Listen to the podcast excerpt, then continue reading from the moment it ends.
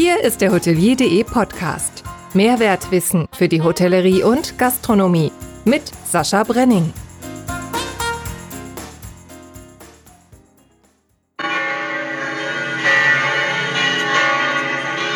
Wir läuten ein das Jahr 2021 auch bei hotelier.de die schönen Glocken in Berchtesgaden. Schöne Grüße nach Berchtesgaden. Dort sind wir heute aber nicht, denn wir sind von meinem letzten Gast Arne Mund von Bad Doberan 540 Kilometer südwestlich ins Sauerland gefahren äh, nach Nachrott-Wiblingen-Werde. Ähm, das 6500 äh, Einwohnerörtchen liegt zwischen Hagen, Iserlohn und Lüdenscheid mittendrin. Dort wartet auf mich Martin. Ähm, dieser Name hat einen lateinischen Ursprung. Martinus, Sohn des Mars und damit der dem Kriegsgott Mars geweihte. Ich spreche also heute mit einem Krieger, sehr interessant. Und dieser Krieger hat folgende Namensvetter. Natürlich Martin Schmidt, das äh, muss natürlich sein. Martin Scorsese und Martin, Martin Luther King. Martin Schmitz, mein Gast heute, ist der Fachmann für Marketing, Fitness und Sales Sex Appeal, wo das Internet eine Menschmaschine ist. Hallo Martin. Ja, hallo lieber Sascha, grüße dich. Das war eine Einführung, war? Ja, nehmen wir gerne mit. ja, Krieger, äh, so würde ich dich jetzt gar nicht einschätzen, äh, ähm, höchstens für unsere Branche, dass du da gerne in den Krieg ziehst. Ja, das äh, ist schon das ein oder andere Mal vorgekommen in der Vergangenheit, richtig. Und auch äh, in Zukunft beziehungsweise derzeit gibt es so ein paar Nebenkriegsschauplätze, ähm, wo das stattfindet. Ja, absolut. Ja, Martin, Martin Schmitz, der Fachmann für Marketing, Fitness und Sex, Sales, Sex Appeal, das ist ja so einer der typischen Sätze. Also du hast Ma, äh, Martin äh, Schmitz Marketing, es heißt deine Firma. Mhm. Und äh, dieses Marketing, Fitness und Sex, Sales, Sex Appeal, äh, wo das Internet eine Menschmaschine ist, das ist so typisch, sind so typisch geile Sätze auf deiner äh, Homepage. Äh, da geht das eigentlich nur so. Und äh, wie, bist, wie kommst du auf solche Wortschöpfungen?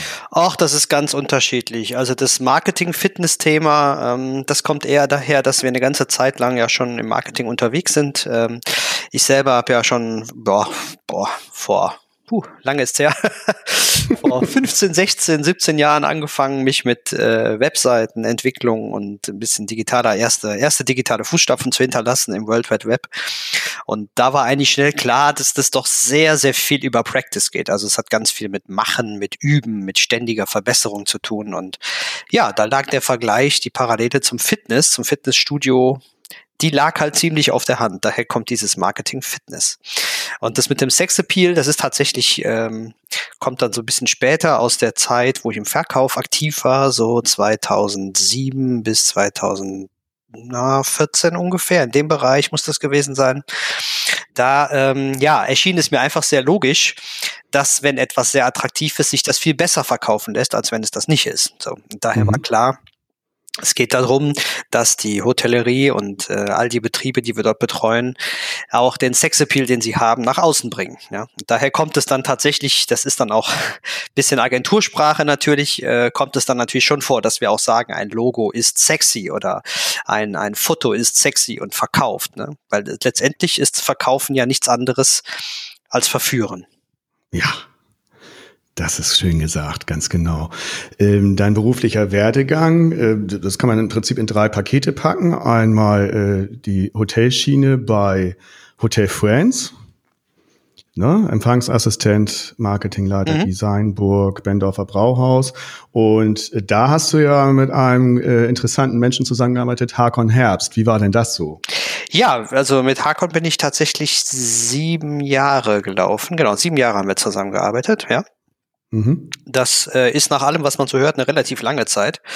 Ähm, es war aber tatsächlich eine ganz spannende Zeit. Also wir haben sehr, sehr viel zusammen erlebt, ähm, Höhen und Tiefen durchlebt, ähm, haben Betriebe neu aufgebaut. Ich war hautnah, äh, mit, mit Haut und Haaren, wenn man so will, mit dabei, ähm, wenn es darum ging, Betriebe neu aufzusetzen, äh, insolvente Betriebe zu übernehmen, umzubauen, ähm, ins äh, Interior zu investieren. Äh, konnte auch sehr viel äh, von Irene Backer, der Partnerin von Hakon, mhm. lernen, äh, wie man mit Menschen umgeht, wie man äh, gute Personal Personalgespräche führt, wie man ähm, eine wertschätzende Art und Weise als Unternehmer, Unternehmerin an den Tag legt und so weiter und so weiter. Ja, kann man schon so ein bisschen sagen, dass äh, die beiden doch meine Mentoren gewesen sind. Ja, das kann man ohne Umschweife so sagen. Habe ich sehr viel gelernt. Ne? Das auf jeden Fall, ja. Cool. Habt ihr noch Kontakt?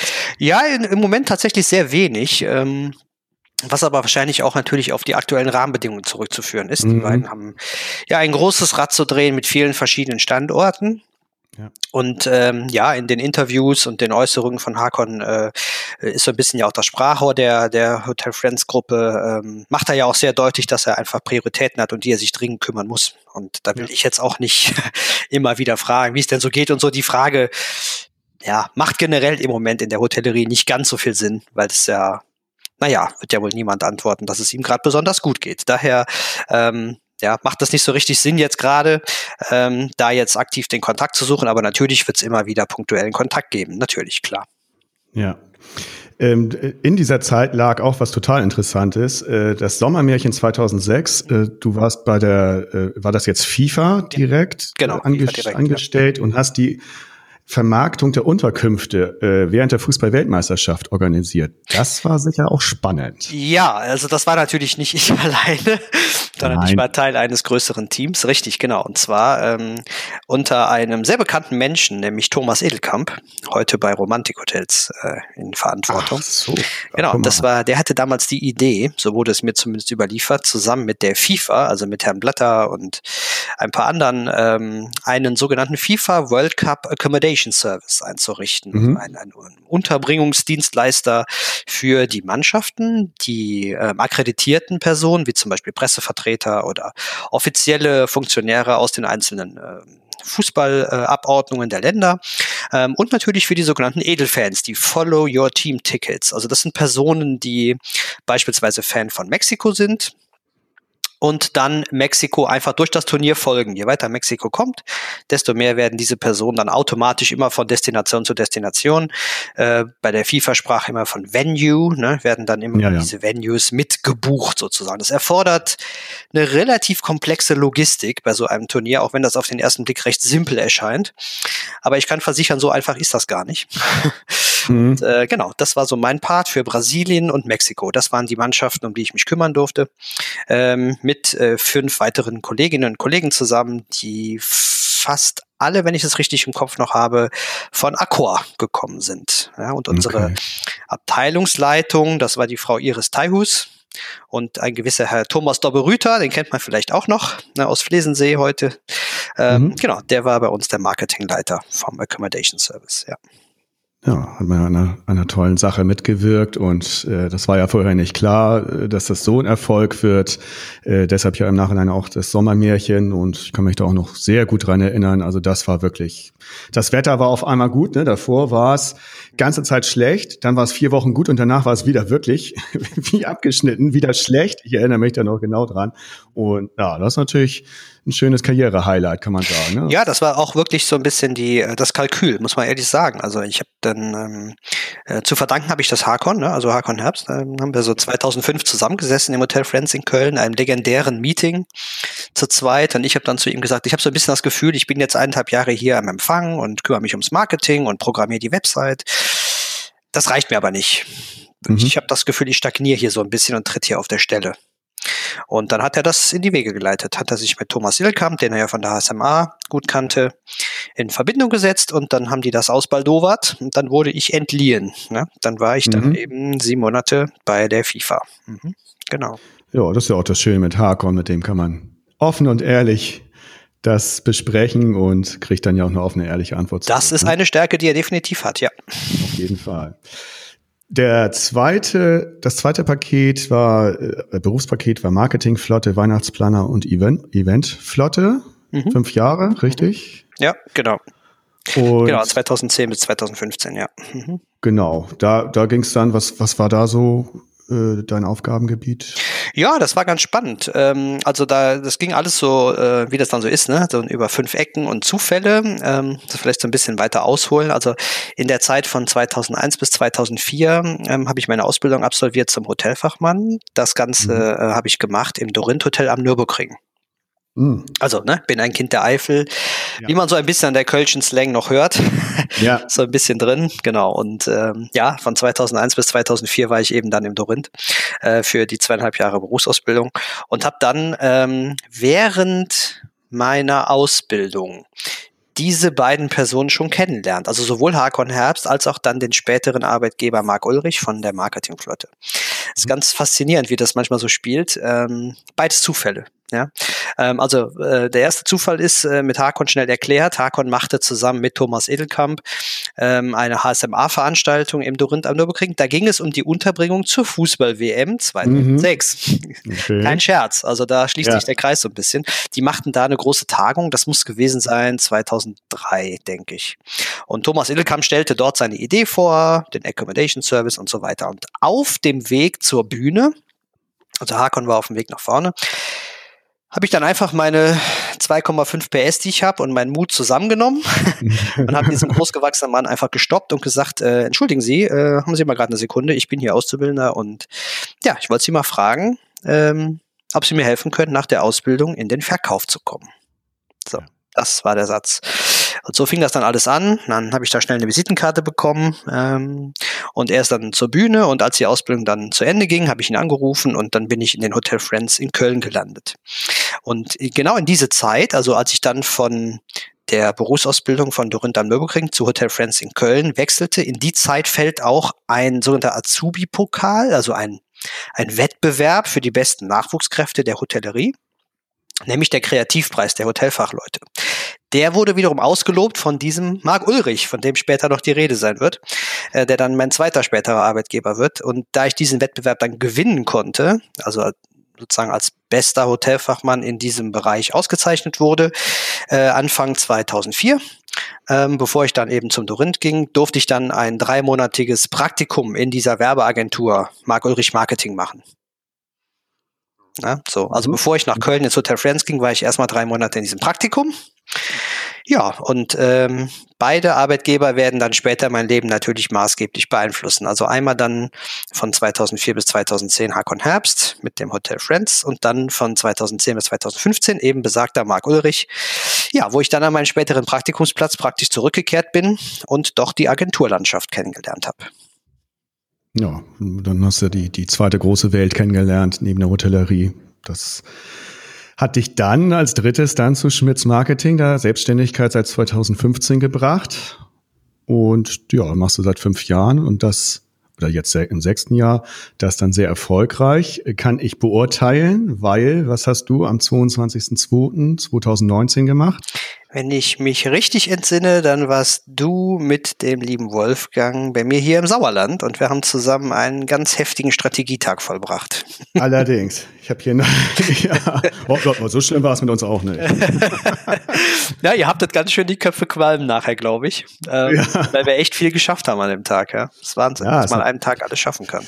Also es ging, ging letztendlich, äh, kurz gesagt, um Markenbildung von hotelier.de, ähm, weil wir keine richtige Positionierung hatten. Und äh, das ist jetzt halt ganz kurz gesagt dabei rausgekommen, dass wir jetzt halt das neue Logo haben, ne? äh, mhm, mit, genau. dem, mit dem äh, Slogan äh, Mehrwertwissen.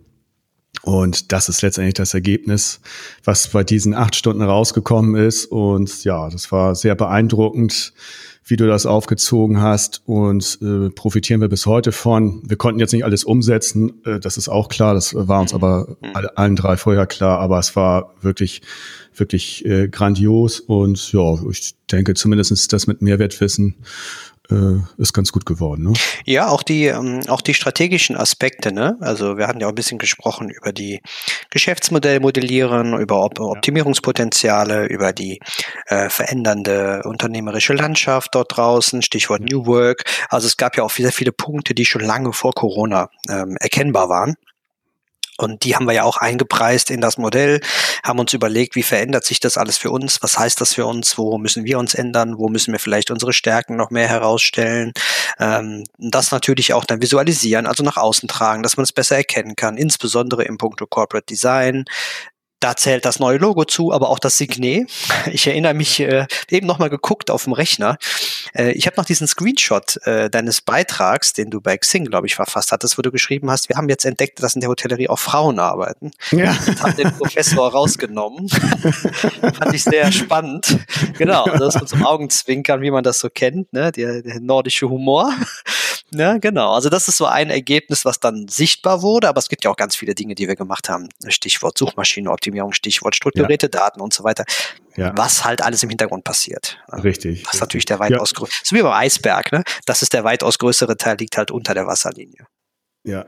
Ja, nee, das, das mit der, das mit der Frau, äh, das, das war natürlich nicht, nicht, weil jetzt da Frauen äh, aus irgendwelchen Gründen rein müssen, sondern äh, das war einfach überfällig sowieso. Äh, Frauen spielen da natürlich eine Riesenrolle in der Hotellerie auch. Und ähm, ja, das war äh, die erste Idee war ja mit den vier Jungs da. Das war ja damals so aus dem ganz kleinen, äh, hm, aus dem ganz genau. kleinen Budget gemacht. Und äh, wenn man sich das heute so anguckt, vier Jungs mit der gleichen Frisur, mit den gleichen, der gleichen Augenfarbe etc. Na ja, also heute würde ich dann auch sagen, hm. aber das sind, aber das sind halt so die, sind halt so die Entwicklungsschritte. Und ähm, ja, ich finde das auch sehr gelungen und äh, sehr gut, kommt auch sehr gut an. Und wir haben trotzdem zwei von den Jungs noch behalten. Der eine hat jetzt plötzlich braune Haare, ja, und steht jetzt auf der anderen Seite. Der Kellner ist gleich geblieben. Und die Dame, die Chefin in der Mitte, ja, die leitet das Ganze. Ja, das ist tatsächlich äh, das sichtbarste Ergebnis, was wir da geschafft haben miteinander. Und ähm, da reden wir immer noch gern drüber. Und ich hatte das Wolfgang gerade gesagt, dass das jetzt äh, 2019 war. Also echt, er dachte, das, das sei schon länger hier gewesen. Und äh, aber es hat echt ja bis heute Einfluss auf uns. Immer wieder denken wir dran und äh, haben auch immer wieder Sachen, die du uns mit auf den Weg gegeben hast, die wir noch nicht so umsetzen konnten oder vielleicht auch nie umsetzen können, weil uns dafür auch die die Power, die Manpower fehlt. Aber trotzdem, also hm. ich kann das gut beurteilen, was du da äh, drauf hast. Du bist ja nebenbei auch äh, Speaker, äh, dann dein Werdegang hast du schon gesagt, äh, Hotelfachmann, Hotelbetriebswirt, dann bist du noch Coach Service Qualität Deutschland, zertifizierter Partner von Google, zertifizierter Sauerlandberater. Ja. Das finde ich ja auch wieder interessant. Was ist das? Ja, das ist ganz spannend. Also der Sauerland-Tourismus macht einen hervorragenden Job. Das ist unsere, unsere Destination Marketing Organization hier, also die sich um die Vermarktung unserer Region kümmern.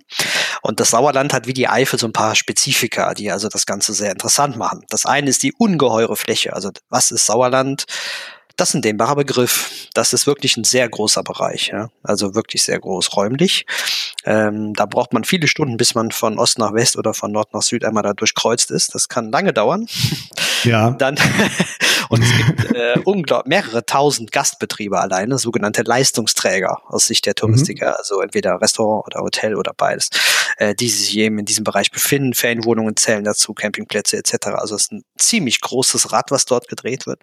Äh, und dann erstreckt sich das Ganze undankbarerweise auch noch über zwei Bundesländer, nämlich sowohl über Hessen, Nordhessen, um genau zu sein, als auch über NRW.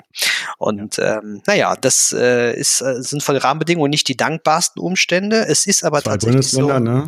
Ja, also schwierig, schwierig von daher wahrscheinlich, ne, weil zwei Bundesländer sind. Ja, richtig, auch politisch, ne, weil ja. man, man kennt es ja so ein bisschen auch als, also als, als Hotelier kennt man das sicherlich auch das ist ein ganz undankbares Geschäft. Also mit Fördergeldern und mit einem Tropf mhm. der Politik und mit Ratssitzungen und also dieses ganze, ne, politisches Kalkül und Dünkel und Missgunst und ach, was man alles so kennt, ne. Das ist tatsächlich alles nicht ganz so einfach. Nichtsdestotrotz, der, der Herr Weber, Thomas Weber, der das Ganze leitet, macht einen hervorragenden Job. Da kann man nichts anderes sagen.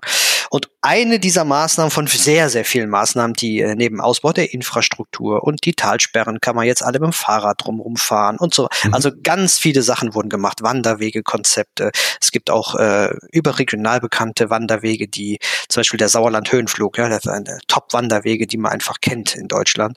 Mhm. Und ähm, ja, also gibt es eine ganze Menge von, von Dingen, die hier passiert sind, touristisch und auch von der Infrastruktur her, da wo es auch richtig Geld kostet, also baulich sind sehr viele Sachen passiert aber eben auch in der Strategie und im Konzept. Und eine Maßnahme ist, dass man gesagt hat, wir brauchen eigentlich Botschafter für unsere Region. Mhm. Und das sind genau diese zertifizierten Sauerlandbotschafter. Genau, und dann habe ich mich natürlich nicht lumpen lassen und war in der ersten Runde, als die ausgebildet wurden, gleich mit dabei. ja. Und ähm, genau, habe mir dieses Zertifikat mitgenommen, ja. Sehr schön. Und was hast du da zu tun? Ja, im Moment ist es tatsächlich eher eine passive Angelegenheit. Das ja. heißt, ich ähm, bin in der Lage, Auskünfte zu treffen, Unternehmen zu beraten zu dem sogenannten Sauerland-Stil. Mhm. Sauerland-Stil ähm, ist wiederum sehr klar definiert. Also da spielen die Elemente eine große Rolle, vor allen Dingen Holz und Wasser. Und ähm, das zeigt sich beispielsweise in der Architektur. Ja, mhm. Also wenn man sich so, man kennt das vielleicht so eine klassische äh, Franchise-Geschichte wie McDonald's, muss man sich vorstellen. Und wenn man sich den McDonald's dann in Winterberg anguckt, dann sieht der ziemlich anders aus als vielleicht ein McDonald's, den man sonst so kennt. Und Aha. dann hat man schon ungefähr verstanden, was der Sauerland-Stil ist. Ne? Also so ein einfacher Blick reicht manchmal. Und dann jetzt natürlich auch in unserer operativen Arbeit hier im Sauerland betreuen wir natürlich auch viele Betriebe. Ähm, Gibt es immer wieder das Thema Sauerland-Stil, wie können wir das in die Zimmer einbinden? Wie können wir das in unser Marketingstrategie, in unser Konzept einbinden, etc. etc. Natur ins Haus holen, die äh, Elemente, die Materialien ähm, haptisch erlebbar machen. Ne, das spielt alles dabei eine Rolle. Mhm. Okay. Ja, kommen wir zu unserer, zu meiner, unserer Branche, Hotellerie. Ähm, wir wissen, wie es steht, wir wissen, wie das letzte Jahr war. Und äh, jetzt steht 2021 an. Was sagst du den Hoteliers jetzt, den Gastrobetrieben, was sollen sie jetzt, wenn sie es noch können, ähm, was sollen sie jetzt als erste Schritte machen? Mhm. Ja, also das ist natürlich eine sehr lange Liste. Ne? Da auch ein bisschen überlegt im Vorfeld, was ich auf die Frage jetzt antworte. Ich tue mich schwer mit dieser klassischen Juristenantwort, das kommt ganz darauf an. Aber letztendlich mhm. landet man natürlich immer irgendwo in diesem Bereich, weil es die Ausgangsvoraussetzungen je Hotelkonzept, je Stilgruppe, wir sprechen ja nicht mehr von Zielgruppen heutzutage, sondern von Stilgruppen, also welchen Lebensstil haben die Menschen, die wir ansprechen möchten, mhm. sind sehr unterschiedlich. Ne? Also das kann von, das kann schon, wenn zwei Hotels gleich gegenüber liegen, kann das ein komplett anderes Zielpublikum sein. Ne? Dann ist natürlich auch das, was wir Infrastruktur im Betrieb haben, so sei es Zeit, sei es Geld, sei es Know-how, also was wir an Ressource einbringen können. Das sind alles Dinge, die sehr, sehr unterschiedlich sind. Das ist ja das Tolle auch in meinem Beruf, so viele tolle Betriebe betreuen zu dürfen, die einfach Unikate sind. Jeder mhm. Betrieb ist anders. Es gibt keinen Standard, ne? sondern man muss immer wirklich ganz genau gucken, wo sind die Stärken? Wo haben wir Chancen? Wie können wir das am besten nutzen? Wo gibt es auch vielleicht Bereiche, die sind gefährlich, um die wir uns unbedingt kümmern müssen, ne? die wir einfach entschärfen müssen?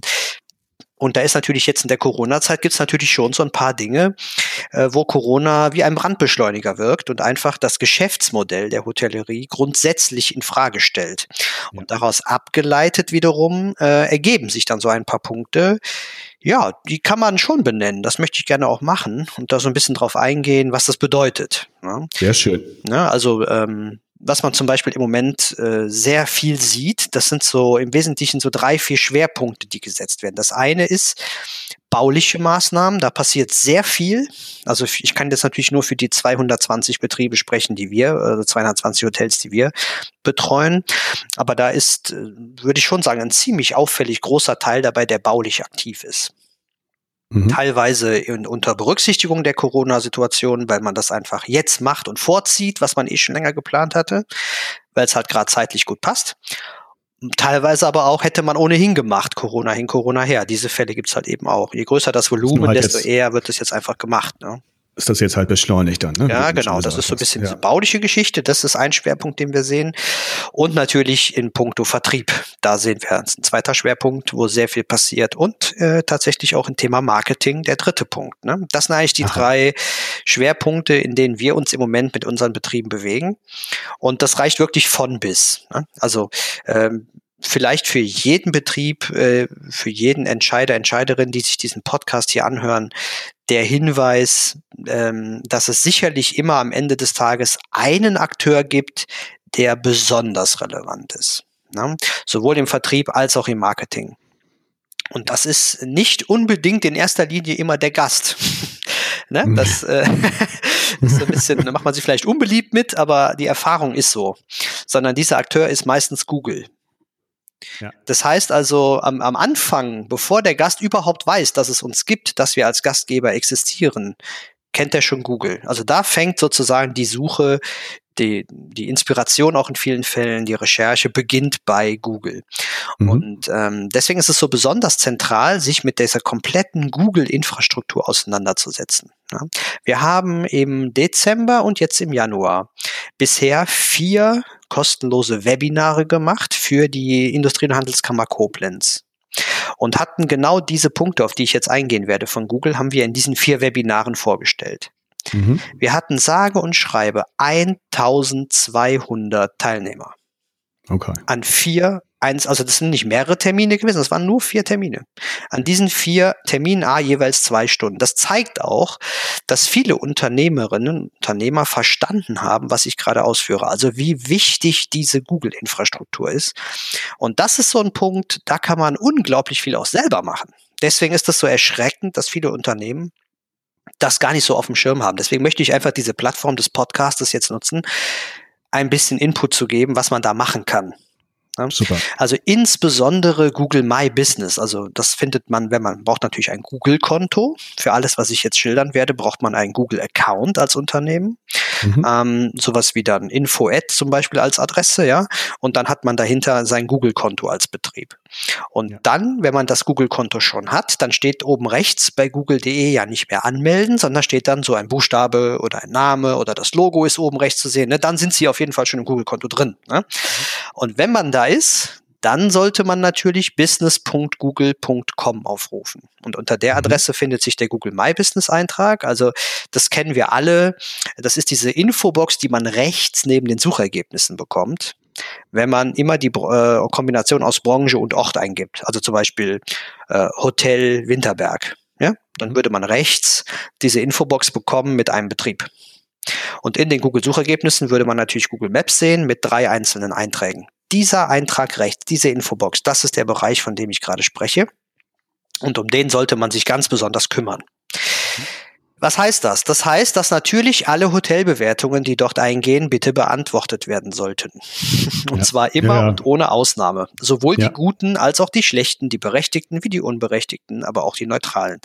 Das wird leider nicht immer gemacht. Ich kann das aber jedem sehr empfehlen, das zu tun, denn auch eine unberechtigte Beantwortung ist erstmal wahr, weil sie ja dort steht.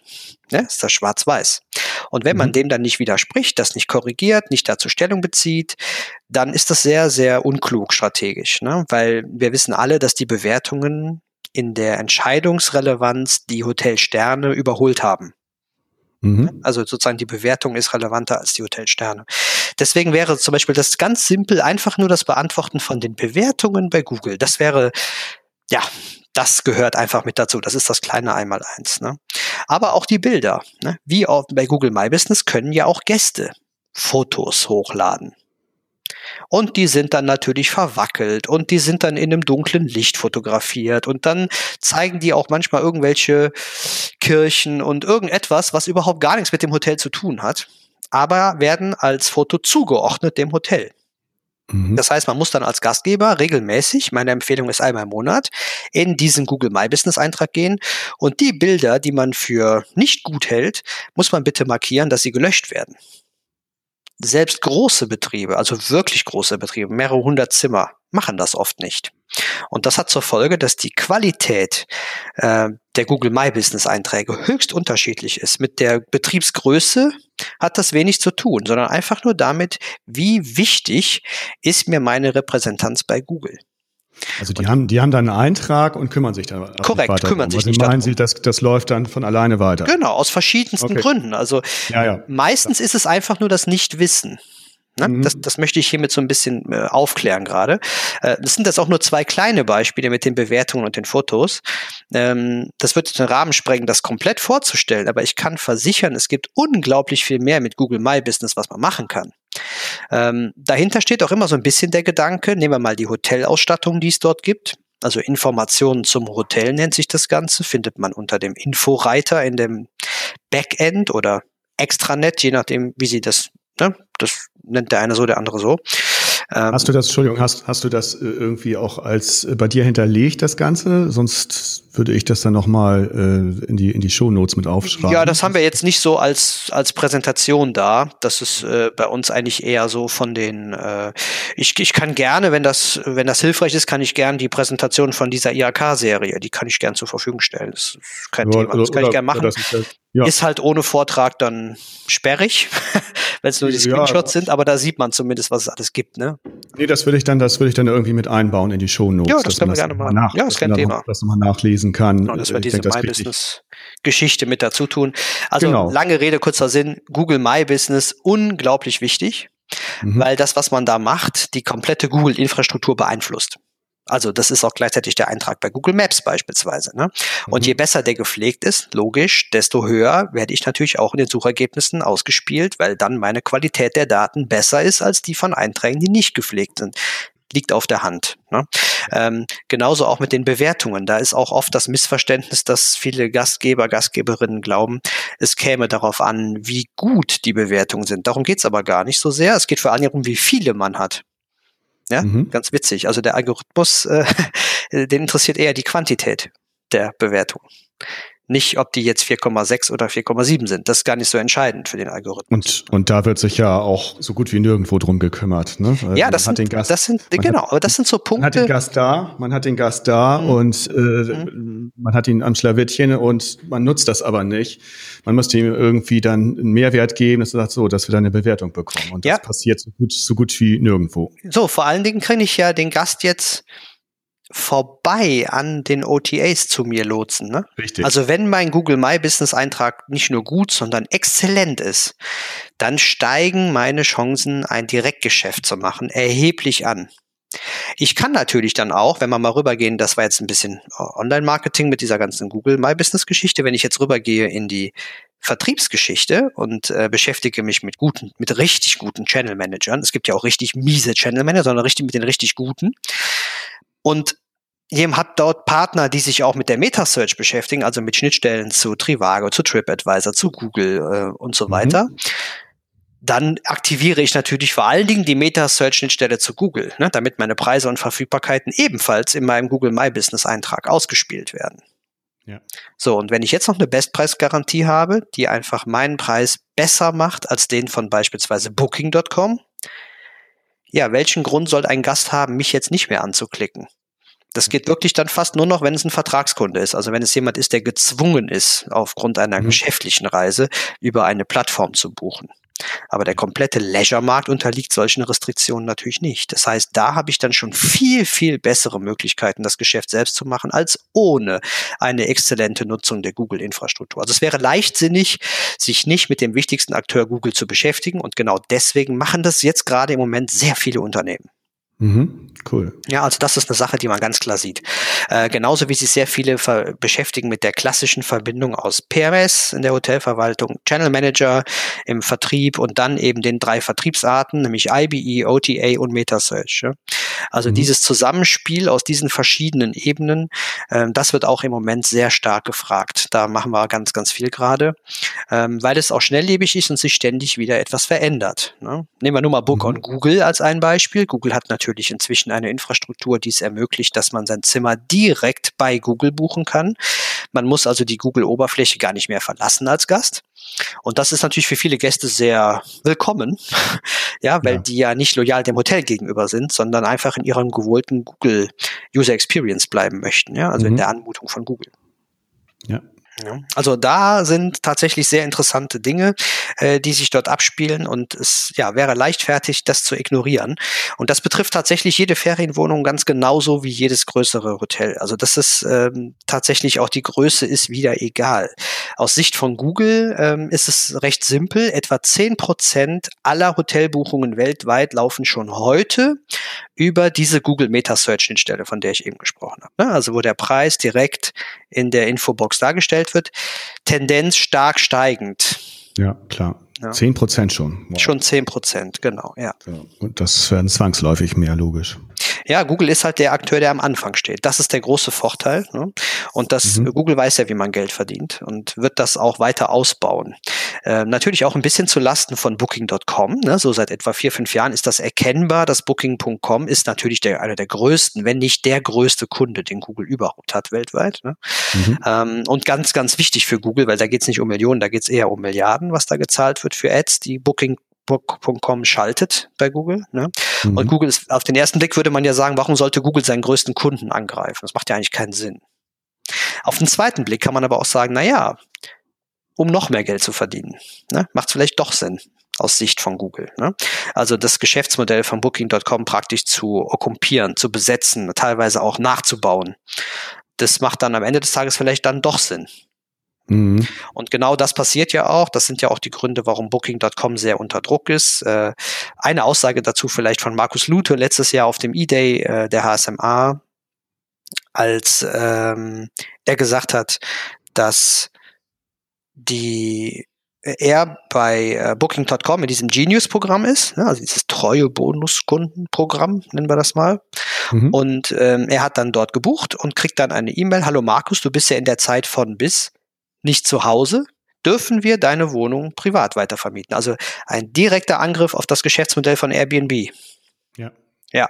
Das macht Booking.com jetzt aber natürlich auch nicht aus weil sie da jetzt Lust drauf haben, ne? sondern das machen sie natürlich, weil sie müssen. Weil die mhm. natürlich auch merken, was gerade passiert, dass dieses Thema Bestpreisklausel, was ja Markus Lute Gott sei Dank äh, durchgedrückt hat, juristisch, ja. dass das ja. ganz, ganz, das ist eine der wichtigsten Meilensteine in den letzten zehn Jahren aus meiner Sicht. Absolut. Ähm, ja, wenn nicht der wichtigste sogar für die Hotellerie. Und das führt natürlich jetzt dann genau zu diesen Effekten, dass also Kunden wieder lernen, es ist besser im Hotel zu oder günstiger oder vielleicht auch in anderer Form attraktiver direkt im Hotel zu buchen, als es über einen anonymen OTA-Akteur zu machen. Mhm. Markus Lute, ich sage es nochmal für die, die es nicht wissen, ähm, IHA äh, Geschäftsführer, also vom Hotelverband IHA der Geschäftsführer und der jetzt ja, mit Otto Lindner, äh, dem, dem ja, Präsidenten, ne, kann man sagen, mhm. äh, da sehr gekämpft haben, dass diese Bestpreisklausel fällt, wobei zwischendurch wurde sie ja äh, bestätigt äh, und äh, jetzt ist sie aber Gott sei Dank komplett gefallen.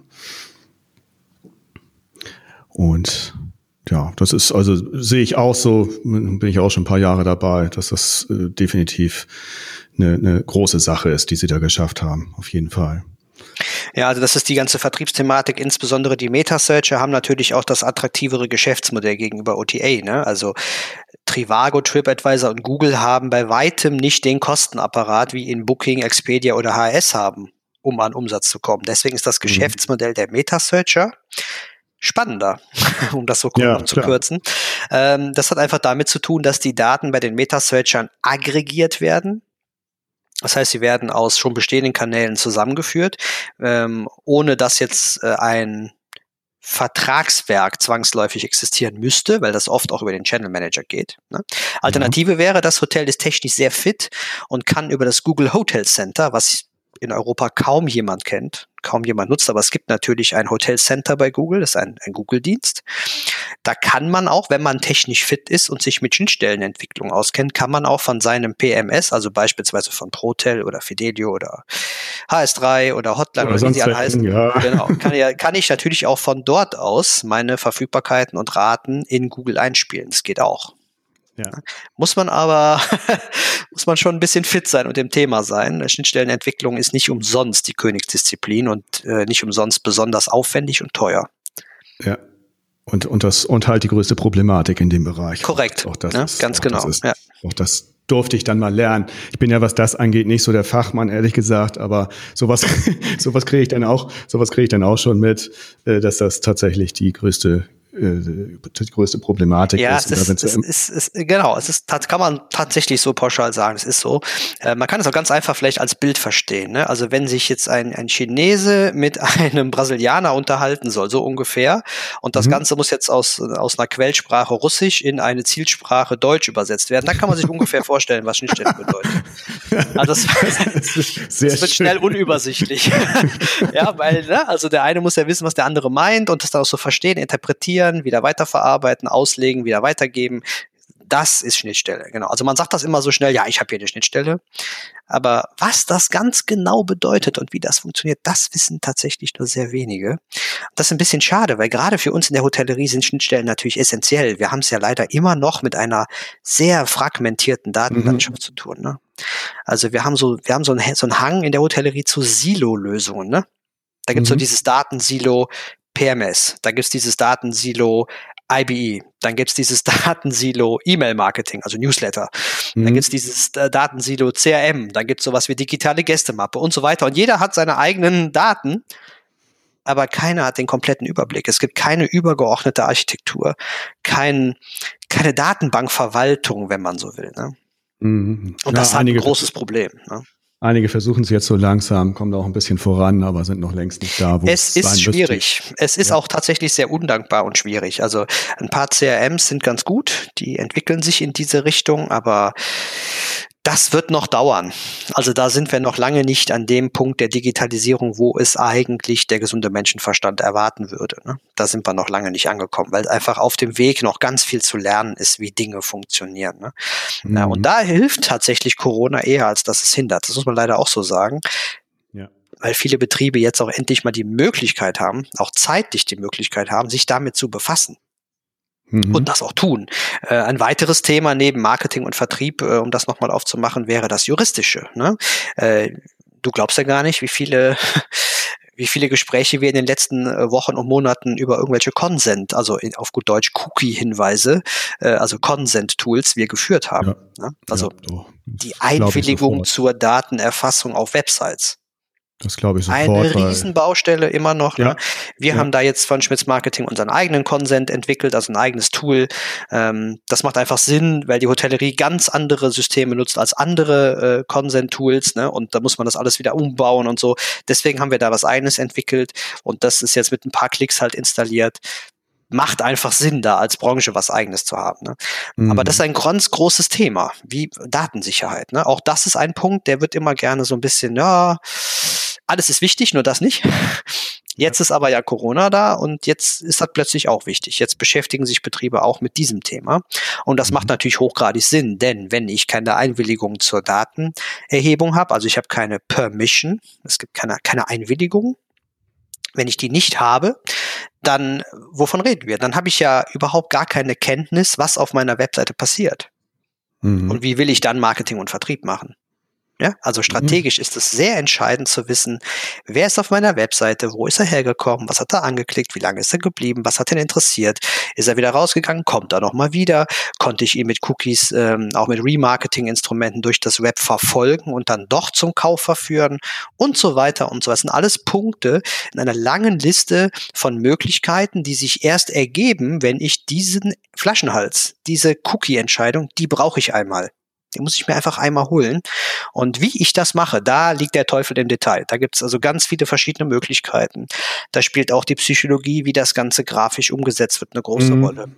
Ja, also da geht's wirklich ans Eingemachte. Deswegen, das ist ein ganz wichtiger Punkt, denn das meinte ich eben auch so ein bisschen mit Geschäftsmodell. Ähm, es ist wirklich die Frage, ob wir als Hotellerie inzwischen an dem Punkt sind, wo die Autobauer vor drei, vier Jahren waren. Ja? Das ist nämlich der Punkt, wo man plötzlich feststellt, wir verkaufen eigentlich gar keine Autos. Interessant ist nicht, dass wir die Autos verkaufen. Interessant sind die Daten, die beim Fahren produziert werden. Mhm. Und ungefähr so gedacht müsste man auf die Hotellerie anwenden. Ist es vielleicht gar nicht so interessant, das Hotelzimmer zu verkaufen, sondern viel interessanter ist, wer hat's gekauft? Wann hat das gekauft? Warum hat das gekauft? Was war die Intention? Was das Reisemotiv? Was können wir daraus lernen? Wie können wir diesen Menschen an uns binden? Also viel eher in diese Richtung zu denken, das ist tatsächlich eine ziemlich große Transformation, eine ganz große Gedankenleistung, die aber in vielen Betrieben aller Größenordnungen im Moment stattfindet. Ja? Mhm. Also viele Einzelgespräche, die wir geführt haben, bestätigen, dass die Gedanken in diese Richtung gehen. Ja, das, das ist das, was du auch äh, anbietest, da zu helfen. Du hast auch äh, äh, einige äh, Seiten, die ich auch wirklich klasse finde, zum Beispiel die, die Coronavirus- und Hotellerie-Seite, wo du äh, viele Links hast für Fördertöpfe, Hilfemaßnahmen, Tipps oder Konzepte zur Wiedereröffnung. Die Links schreibe ich dann auch in die Shownotes mit rein. Ähm, also du bist da doch ziemlich gut aufgestellt, aber du erzählst es den Leuten ja auch, wie man es macht, von daher musst du es auch gut machen. Das kriegst du hin. Ja, wir wollen ja auch ein bisschen helfen. Ne? Also wie, ja. ich betrachte es, es, es, zu keinem Zeitpunkt soll es in meinem Unternehmen um Schmitz Marketing gehen. Es mhm. soll bitte immer um die Hotels gehen. Das ist mir ganz, ganz wichtig. Also wir, uns geht's nicht darum, wir sind die beste, tollste, spielt gar keine Rolle. Entscheidend ist, dass das Ergebnis für die Hotels nachher positiv ist. Darum geht's. Und da geht meine komplette Aufmerksamkeit rein. Da geht auch meine ganze Gedankenwelt rein. Es geht nicht um Schmitz Marketing und dass wir irgendwo in einem Glaspalast irgendwo toll irgendwas spielt alles keine Rolle. Ne?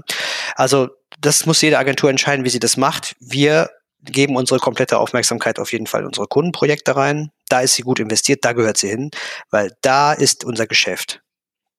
Und wie ja. gesagt, wir können das, wir können das gut äh, tatsächlich beurteilen, weil wir das bei dir gemacht haben und äh, ja, profitieren davon bis heute. Und jetzt kommt. Kennst du die? Nee, die kenne ich noch nicht. Das ist Bertha, die Bürokratie-Kuh. da war ich bei, bei einem Freund, befreundeten Bauern im Kuhstall und habe die mal aufgenommen. und und äh, ja, äh, ich habe es letztes Mal schon gesagt, bisschen Albernheit muss auch immer sein, gerade bei mir, bei uns, bei hotelier.de. Wenn du dich da übrigens noch dran erinnerst, wir hatten in dem Workshop mit dir, hatten wir was für ein, was für ein Thema auch sehr rausgeschält, was Wolfgang und ich und hotelier.de auf jeden Fall auch ausstrahlt. Humor. Überlege gerade. Das hatten wir auch als, als einen entscheidenden Punkt, dass wir, dass wir Humor haben. Ja, das wollen. stimmt. Ja, Humor genau. Ja, das ist, ist so ein bisschen bei euch nordisch by nature, ne? Also so ja, dieses, äh, muss, muss. Äh, ihr habt das schon so ein bisschen drin. Das fand ich auch ganz, äh, ganz toll, weil das auch die, sozusagen die DNA eurer Plattform darstellt, ne? Ja, auf jeden Fall. Das gehört dazu bei allem Ernst und allen, allen schwierigen äh, Themen, die es halt gerade jetzt gibt. Und trotzdem, ähm, äh, wenn man seinen Humor, manchmal auch schwarzen Humor nicht hat, dann äh, ja, wird es wirklich schwierig. Äh, Lieblings, Lieblingsbürokratie war noch eine Hausaufgabe für dich. Mhm. Äh, kannst du bestimmt aus dem FF was sagen oder musstest du dich groß vorbereiten? Was äh, schwebt dir da äh, vor, was du gern mal anprangern möchtest? Ja, da habe ich, da habe ich tatsächlich lange überlegt, was mein Lieblingsbürokratievorgang ist, also der mir wirklich gut gefällt. Und äh, meine Frau sagte, nimm doch einfach Rechnungen schreiben. Da habe ich gesagt, das kannst du unmöglich in einem Podcast erzählen. Das lassen wir mal weg. Das nehme ich auf gar keinen Fall.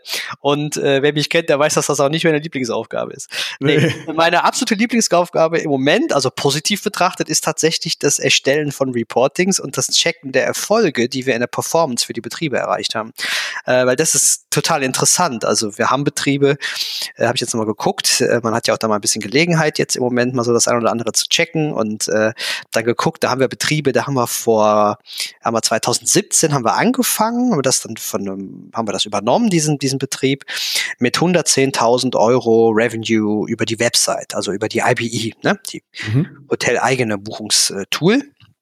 Genau, und äh, Ende 2019, also vor dem großen Corona-Einbruch, standen wir dann bei 615.000 Euro. Oha. So, das ist das, das, was ich meine. Das ist das, was das macht dann Spaß. Das ist dann meine ja. Lieblingsbürokratie, mir sowas anzugucken, Reportings zu erstellen, noch nochmal genau zu gucken, wie sind wir da hingekommen, was war der Weg, was sind diese 200 Maßnahmen, die wir gemacht haben, um diesen Weg zu erreichen, ne? Äh, was konnte eingespart werden an Provisionen für OTAs. Äh, natürlich ist dann die Website auch der stärkste Kanal inzwischen, ne? also weniger abhängig von Dritten und so weiter und so weiter, bessere Datenqualität, weil du jetzt wieder die E-Mail-Adressen kriegst und nicht booking.com da irgendeine 1, 2, 3, 4, 5 at booking.com draus fummelt, ne? Ja, also diese ganzen Punkte, äh, das ist sehr interessant. Also das ist eher so meine Lieblingsbürokratie, mir die Performance einfach anzugucken. Witzig, witzig ist, dass du als erster wirklich eine, eine Lieblingsbürokratie ja. äh, genannt hast, äh, wobei das ja eigentlich eher scherzhaft gemeint ist, aber das finde ich jetzt finde ich jetzt richtig also gut. Das war so mein äh, Gedanke, ne? Aber es okay. gibt natürlich auch es gibt natürlich auch die miese Bürokratie, die wir alle nicht so gerne mögen. Das ist natürlich das, klar. Das wird, das wird mir jetzt noch gefallen. Also ich finde das toll mit der Lieblingsbürokratie, ganz eindeutig. Das ist äh, super. Äh, ich möchte aber auch äh, immer wieder hier Vorgänge einbringen, einfach erwähnen, um zu zeigen so dass da müssen wir uns jetzt alle immer mit beschäftigen, vor allem jetzt die Hotellerie, Gastronomie und da wäre es schön, wenn du da auch noch mal hm. einen nennen könntest, der dir jetzt gar nicht gefällt. Äh, wenn du dir irgendwann vorstellst, ich habe dann äh, 8000 Folgen äh, Podcast gemacht, wenn ich dann so einen langen Bart habe. Ähm, ja, dann haben wir da eine ganze Menge äh, geschafft und die Leute hören sich das immer wieder an und sagen, oh, stimmt. Und vielleicht kommt dann äh, irgendwann mal, wenn andere das auch machen, ich meine, das ist immer wieder Thema Entbürokratisierung, vielleicht kommt man dann irgendwann wirklich mal dazu, dass endlich mal entbürokratisiert wird, weil ich äh, sage es immer wieder, das ist das wichtigste Thema im Prinzip, weil es alle betrifft. Ja, ja, da gibt es natürlich ganz viel. Also gerade als Selbstständiger und Unternehmer merkt man natürlich auch, dass ein ganzer Teil des, des Tagesablaufs in Dinge geht, die dir keiner bezahlt, ja. Weil sie halt in Bürokratie fließen. Das ist leider so. Das wissen natürlich alle Hoteliers da draußen auch. Ne? Ich könnte jetzt hier eine lange Liste aufmachen, also das werde ich vielleicht eher beim letzten Abschnitt später tun. Hier ist äh, mal ein Punkt rausgenommen, das Meldegesetz. So, mhm. das ist so eins von meinen Lieblingen. Da kann man nämlich ganz gute Kritik dran üben. Äh, und dies, denke ich, komplett berechtigt. Es wurde ja schon einiges reformiert, aber natürlich immer noch viel zu wenig. Und dann haben wir natürlich in Kombination mit der Tourismusabgabe haben wir oft wahnsinnig bürokratische Konstrukte. Dann ist dann die Rede von Schnittstellen und dass das alles online mit ein paar Klicks funktionieren soll. Ja, in der Theorie. In der Praxis oh, ist es oft nicht so. Das, das hat viele verschiedene Gründe, weil es im Hotel die Infrastruktur nicht gibt, weil der äh, zuständige Destination Marketer, also die, die Tourismusorganisation vor Ort, das nicht zur Verfügung stellen kann oder will oder nur gegen einen Preis oder also da gibt es ganz viele Gründe, warum das in der Praxis oft nicht sauber funktioniert und damit auch das Erfassen der Kurtaxen oder der Tourismusabgaben nicht sauber funktioniert. Ja, aber das hängt ja alles ja. Oder weil es bei den Behörden selber nicht funktioniert, wie wir jetzt. Das kommt dann auch noch dazu, das gibt's natürlich auch.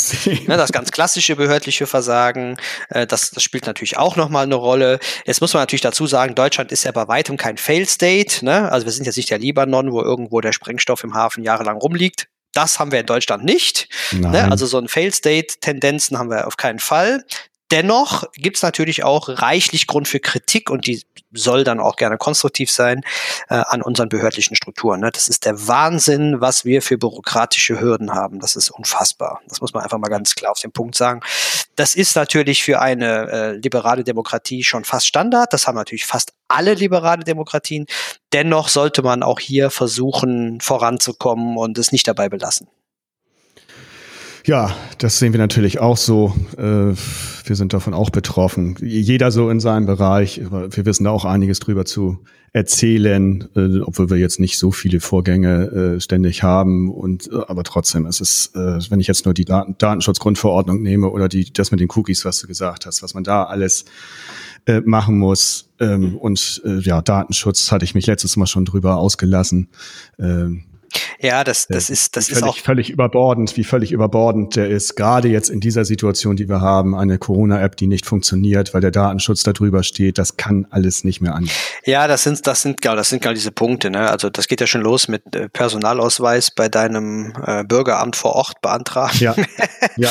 ne? ja. Warum geht das nicht online und so weiter? Also ganz ba banale Geschichten. Ne? Und die Antwort ist dann oft oder wird dann aus meiner Sicht ist es, weil wir auch ein paar Kommunen beraten, ne? ist dann auch oft das so ein bisschen vorgeschoben. Datenschutz verhindert das, erschwert das.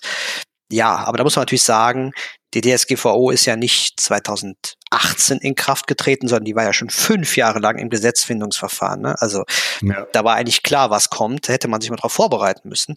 Äh, genauso war aber auch klar, woher dieses Gesetz kommt. Ne? Also das ist ja tatsächlich ein EU, äh, eine, EU-Verordnung, weniger ein Gesetz, was juristisch oder ganz korrekt, technisch korrekt zu benennen. Und da ist es ja eher noch so, mal spannend zu gucken, wie ist denn das zustande gekommen. Ne? Churchill hat ja mal gesagt, wenn die Menschen wüssten, wie Gesetze und Würste gemacht werden, hätten wir morgen weniger Wähler und wir hätten weniger Fleischesser.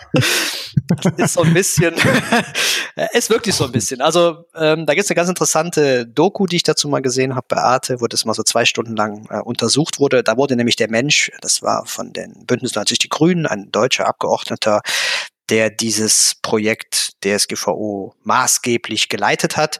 Mhm. Der wurde viele Jahre lang begleitet von einem Kamerateam. Das wurde dann in so eine zweistündige Doku zusammen. Unglaublich, dieser Mann brauchte Personenschutz zwischenzeitlich. Dann äh, äh, gab es natürlich tausende von Änderungsanträgen von großen Lobbyistenverbänden und Konzernen. Ähm, was glaubst du denn, Sascha? Was war der Konzern, der am meisten dagegen vorgegangen ist? Nestle. Welcher? Nestlé. Nestlé? Nestlé. Ja, die waren, glaube ich, auch vorne mit dabei, aber der Top, Top, Top, der alle anderen in den Schatten stellt, von der Anzahl der Änderungsanträge, ist Microsoft. Na gut. Ja, okay. wo man eigentlich denkt, da mhm. müsste jetzt Facebook oder Google oder so kommen. Ne, es war tatsächlich Microsoft, das war das Unternehmen, was am meisten gegen die äh, DSGVO vorgegangen ist, ja. Also was ist ja auch mal ganz interessant, äh, sich da so ein Bild zu machen, wie sowas entsteht. Ne? Ja, und äh, auch das habe ich schon mal gesagt, es ist Datenschutz völlig richtig und okay und überfällig, aber äh, dass es wieder so überbordend ist, äh, das ist halt, das ist halt wiederum das, das Problem und dass wir es hier in Deutschland, was ich so mitbekommen habe, wieder auch fast komplett so umgesetzt haben, obwohl genau. jedes Land ja noch die Chance hatte, äh, da das noch ein bisschen abzuändern in genau. seinem Sinne. Genau. Und wenn das dann nicht passiert, das ist dann halt die Schwierigkeit. Ne? Ja, das ist genau. Es gibt so zwei Dinge an der DSGVO, die positiv sind und ganz, ganz viele Sachen, die einfach technisch oder auch vom, vom, vom Gedanken her nicht zu Ende gedacht sind, die einfach keinen Sinn machen, nicht funktionieren. Ne? Aber zwei Dinge sind gut. Das erste ist, es ist europaweit endlich einheitlich geregelt. Mhm. Das ist ja. das erste Positive. Und das zweite ist, Verbraucher fassen mehr Vertrauen in die digitale Welt, weil sie ihre Rechte besser mhm. erkennen können. Das sind ja. die zwei Dinge, die sicherlich sehr positiv sind. Ähm, warum man die DSGVO gemacht hat und was man damit erreichen wollte, das sehe ich tatsächlich als weit verfehlt. Ja. Nämlich, dass man damit eine digitale Aufbruchsstimmung aller Silicon Valley eigentlich erreichen wollte. Eine Art Wirtschaftsförderungsmaßnahme nach dem Motto, jetzt haben wir Spielregeln und liebe Startups, jetzt könnt ihr loslegen. Das glaube ich tatsächlich ist kein Hat bisschen nicht, passiert. Nicht ganz geklappt. Nein, das teile ich. Das sehe ich nicht, dass das funktioniert hätte. Nein. Okay, Martin, äh, das ist jetzt Rekord hier. Wir sind jetzt bei 55 Minuten. Toll. Ich glaube, das schreit noch nach einem weiteren Podcast zu einer späteren Zeit. Bist du noch da? Ja, ich bin hier, gerne. Also wir können gerne noch mal äh, was dazu machen. Ähm. Auf jeden Fall. Nein, das war, das war äh, ja toll mit deinen, mit deinen Beispielen da mit Google. Das werde ich alles noch mal ähm, rausschreiben ähm, beziehungsweise schickst du mir vielleicht auch noch, auch noch mal Links zu, dass das die Hörer nachhören können äh, oder nachlesen können. Und ja, ich danke dir für diese knappe Stunde. Das war großartig. Schön, dass wir uns mal wieder direkt gehört haben, mal auf eine ganz andere Art und Weise. Ja, und dann wünsche ich dir, äh, deiner Familie und deinem Unternehmen, dass ihr die Sachen, die ihr jetzt so habt, wo es ja im Moment gut läuft, dass das so weitergeht, dass ihr gesund bleibt und freue mich dann irgendwann wieder auf ein Präsenztreffen. Das hoffe ich auch, Sascha. Ganz lieben Dank für deine Zeit und die Einladung zum Podcast. Sehr gerne. Bis dahin. Dankeschön. Tschüss. Tschüss. Der Hotelier.de Podcast. Mehrwertwissen für die Hotellerie und Gastronomie. Keine weitere Ausgabe verpassen. Und jetzt auf www.hotelier.de slash podcast abonnieren.